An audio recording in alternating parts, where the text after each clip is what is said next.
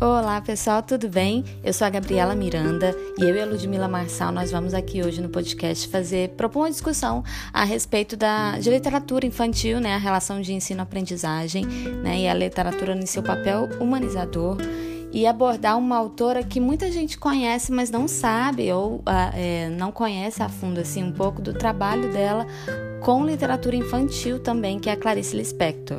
Né? A Clarice Lispector, nesse sentido, ela tem um trabalho muito legal que se diferencia de outros autores, porque ela se desvia da idealização da moral instituída, né? Então ela vai por um caminho diferente daquele de histórias que colocam uma moral, né? Uma, uma, uma moral da história, né? Uma, um jeito de contar que existe um personagem que faz algo e é punido por isso, ou que faz algo e é recompensado por isso, né? As histórias dela propõem uma discussão diferente, né? É uma coisa muito legal também.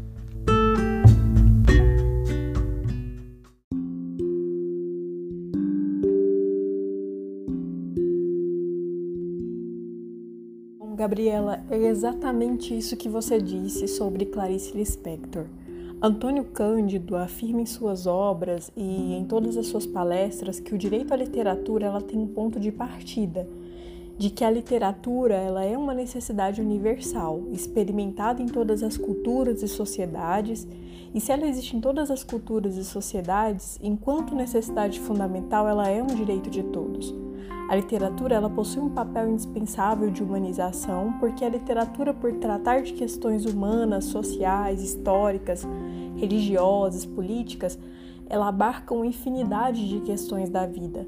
Ela confirma o homem na sua humanidade. Ela é capaz de fazer que nós possamos reconhecer questões características de outras pessoas.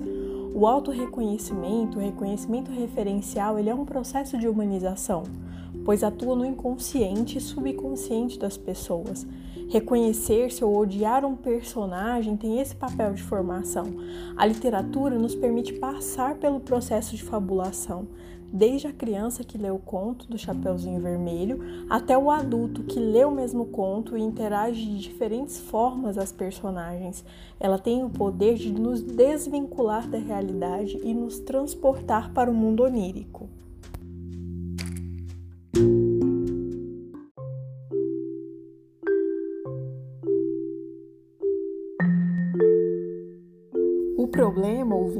É que a nossa sociedade extremamente desigual não disponibiliza a todos o acesso à literatura. A sociedade brasileira ela possui uma estratificação da sociedade, uma desigualdade gritante. Tal desigualdade ela retira o direito de acesso da literatura aos mais pobres. Na medida que um homem do povo não pode acessar as obras de Clarice Lispector ou os grandes mestres da literatura, ele tem seu direito à cultura negado. As classes dominantes no Brasil, elas leem por mero snobismo, exibindo estantes repletas de livros, enquanto o pobre não tem mero acesso a uma biblioteca pública. Assim como a alimentação e moradia, poucos têm acesso à literatura como um direito inalienável. Em um simpósio reverenciando Antônio Cândido, o professor Silvio Almeida afirmou que o direito precisa ser compreendido como possibilidade de existir. A reconfiguração da concepção de humano é a luta por uma narrativa além da cisnormatividade do eurocentrismo. A leitura confere a possibilidade de uma nova construção da realidade, para projetar um futuro mais plural, pensar o que ainda não é, Parece utópico, mas precisamos idealizar uma sociedade em que todos tenham igualmente acesso aos bens culturais.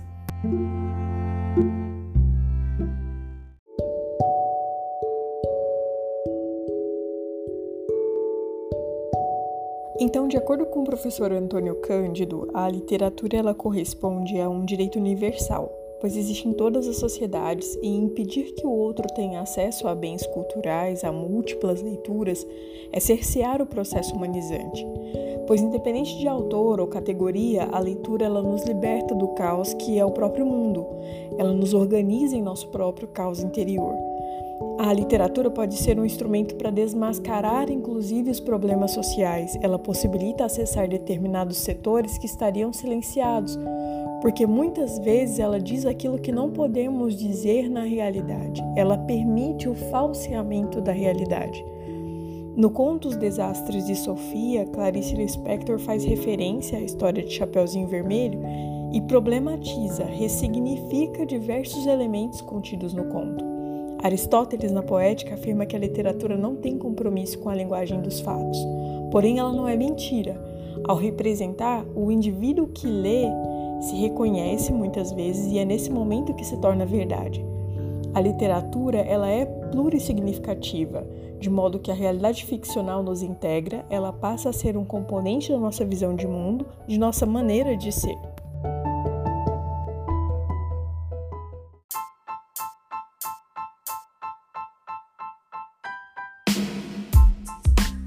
Então, pessoal, diante de todas as características da literatura frente à necessidade humana de fabulação, de criar ficção e de contar histórias, abordaremos nesse podcast as obras de Clarice Lispector.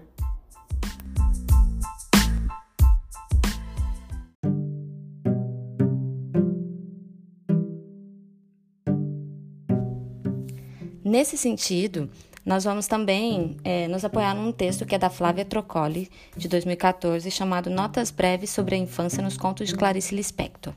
Esse texto ele fala sobre clássicos, né, e como os clássicos são atemporais e são recontados sempre. E nesse sentido fala também da, da história da Chapeuzinho Vermelho, né, que é uma história clássica que tem a sua origem na, no registro oral, né, na oralidade mesmo, há séculos atrás, mas que estudiosos consideram que o francês Charles Perrault, né, que nasceu em 1628 e faleceu em 1703, que ele foi o primeiro autor a nos oferecer um registro é, escrito né, da narrativa em 1697, numa coletânea que ele incluía histórias como A Bela Adormecida, O Gato de Botas, Pequeno Polegar, o Barba Azul, entre outras, e a Chapeuzinho Vermelho também. E o nome dessa coletânea é, foi, foi colocado de Histórias ou Contos do Tempo Passado com Moralidades.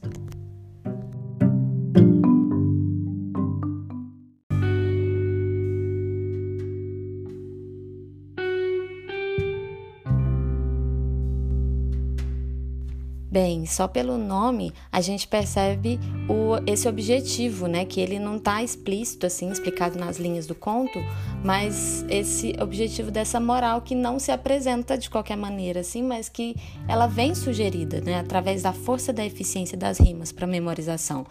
E aí existe aqui uma, uma citação que a gente vai colocar dessa história, né? Abre aspas. Moral. Vemos que as meninas, e sobretudo as mocinhas, lindas, elegantes e finas, não devem a qualquer um escutar, e se o fazem, não é surpresa que do lobo virem o jantar. Fecha aspas. É, a gente pegou essa citação do texto da Trocoli, né? E dá pra gente perceber bastante nessa relação de moral da história. Então, as mocinhas que fazem isso, elas viram o Jantar do Lobo, né? E a Clarice Lispector é interessante porque o trabalho dela vai por um caminho diferente desse. E aí a gente vai falar também de outros autores que reescrevem a história da Chapeuzinho Vermelho e nesse processo de reescrita é uma nova criação, né? E a história se renova em caminhos e em possibilidades diferentes do que apenas essa moralizadora e mais mais conhecida.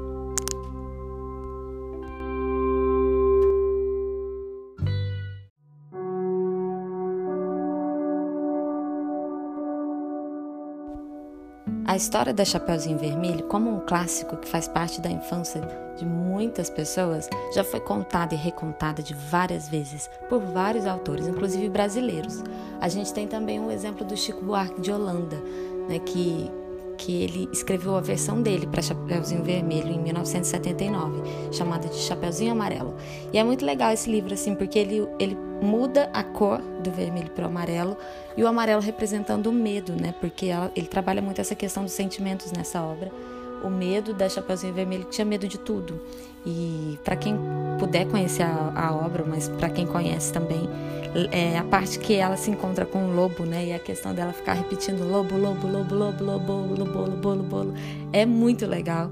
E é um jeito diferente de contar a história que vai também de, um, de de contra dessa ideia do, da história mais moralizante de aconteceu isso e aí por isso aconteceu aquela outra coisa, não faça isso. Né? Ele também conta a história de uma forma com outras possibilidades.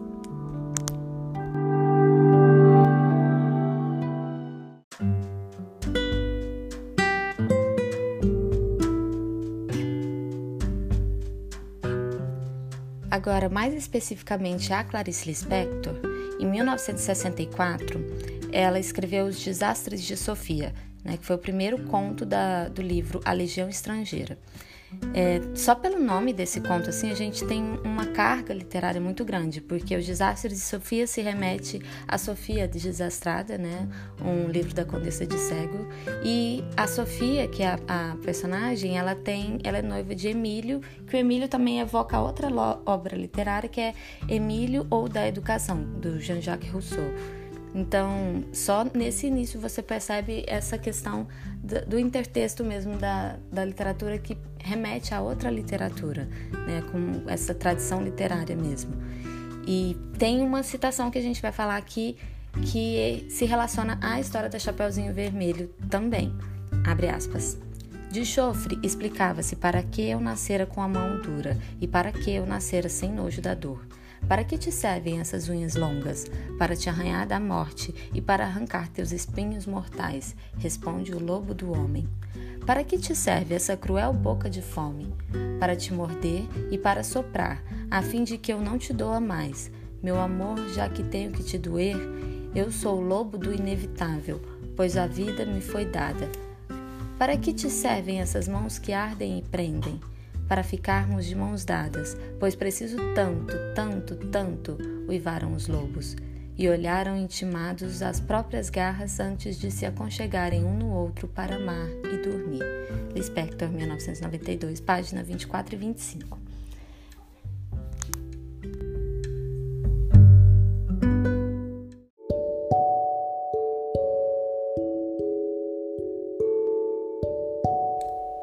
História da Chapeuzinho Vermelho nesse conto da Clarice Lispector, ela é transformada, ela é recontada e ressignificada. Ela se dá em algumas partes do conto, né? Não é uma reescrita completa da história. Mas essa personagem, ela tem uma relação muito interessante com o professor, por exemplo, e, e a, essa literatura ela tem características da grande literatura, né, que não se contenta com um único sentido. Ela não apresenta uma moral única, mas pelo contrário, uma literatura coloca a literatura como um lugar de fala da sua problematização, transgredindo e desafiando a moral estabelecida. É uma literatura que propõe uma discussão sobre o assunto, ao invés de colocá-lo como algo dado.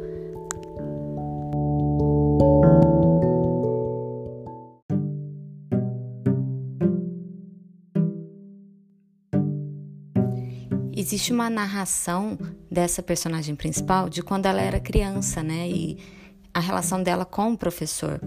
E nesse sentido existe um, um, trecho que fala de uma história que o professor conta de um homem que queria enriquecer e viaja o mundo né, nessa tentativa, não consegue, volta para casa e aí em casa ele decide plantar, né? E aí ele planta no seu próprio quintal e colhe essa riqueza, né? O, o professor conta essa história como uma história para mostrar, né, provavelmente como essa questão do, do esforço, né, do esforço individual como possibilidade de enriquecimento, né, como caminho para isso. E a personagem principal, a menina questiona, né? Porque ela pergunta sobre os outros tipos de riqueza, porque existem, existem riquezas que não provêm do trabalho árduo, né? Existem riquezas que simplesmente estão lá, né? Para alguém pegar. Então, esse questionamento também é muito interessante e são vários questionamentos também, discussões que a autora propõe nesse conto em específico, que são é, são bem enriquecedores para o leitor e que se diferenciam de uma, de uma história contada de forma diferente, assim, que não tem essas características ditas como essa, essa transgressão né, e, e problematização de, dessas histórias específicas da Clarice.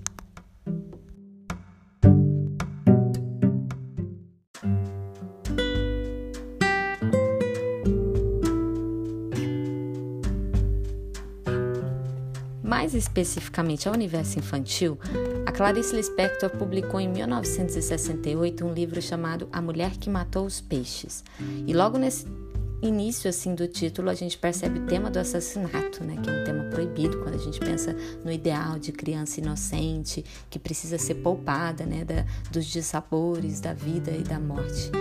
mas é um tema que ela conta de uma forma muito interessante, né, e surpreendente, né? Você fica pensando, será que é um romance policial para crianças ou será que é uma história misteriosa?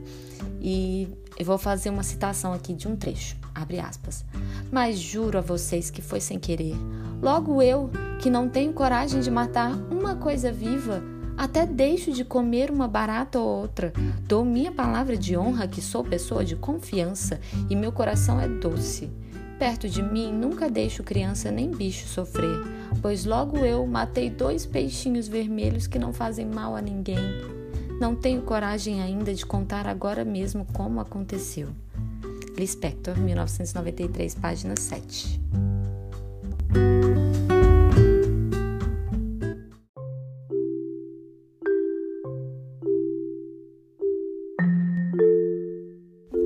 Existem características nesse livro infantil que fazem parte de toda a obra da Clarice, né? Que é esse chamado narrador clariciano, né?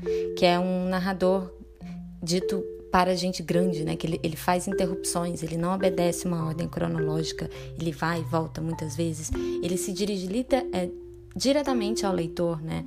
E nesse sentido, ele é instável, muitas vezes é irônico, oscilante, incerto, e é trazido isso nessa história também. A história é contada tem traços de absurdo também e, e, coisas que fazem parte da infância. A infância é colocada de forma a não ser idealizada, né? E são trabalhadas vários sentidos e várias, várias, várias nuances. O, o âmbito da história mesmo se dá de uma forma muito interessante.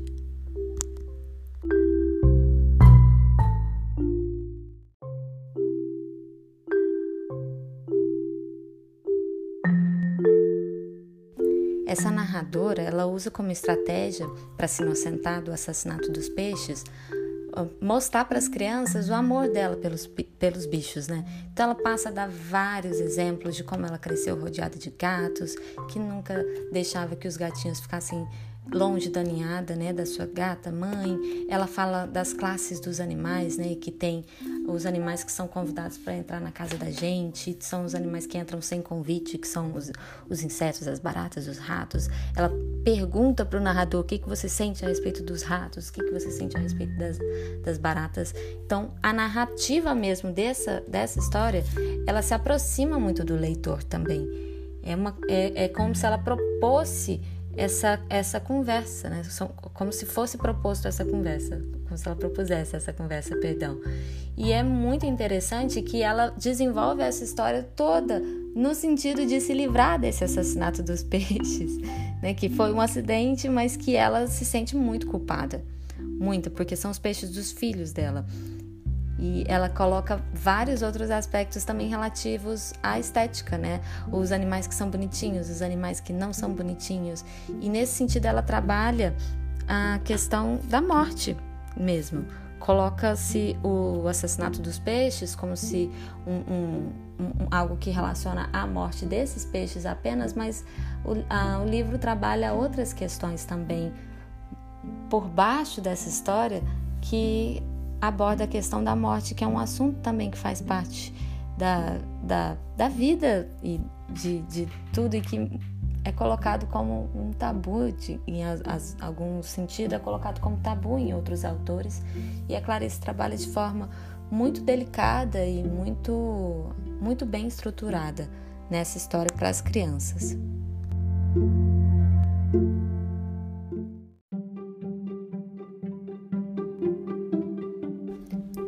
Finalizando assim sobre a Lispector, a, a narrativa dela não se dá com pressa, né? A Clarice ela tem conhecimento do seu poder de narrativa.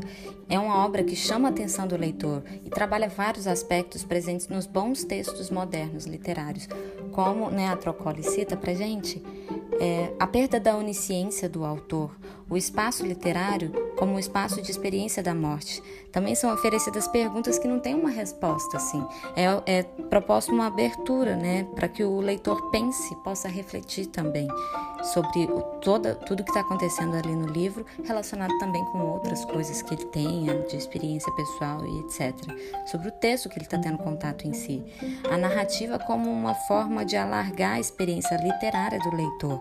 E nesse sentido, como literatura infantil, ela é muito importante porque ela desenvolve e propicia essa experiência, que é muito interessante para as crianças, porque vai além de uma literatura que moraliza, né? De uma simples literatura que moraliza e que fala o que é certo e o que é errado. É uma literatura da, da Clarice, então, é uma literatura que propõe uma reflexão maior e uma discussão que vai mais abrangente também e desenvolve é, na criança as características de um leitor mesmo, da, relacionado aos grandes textos literários.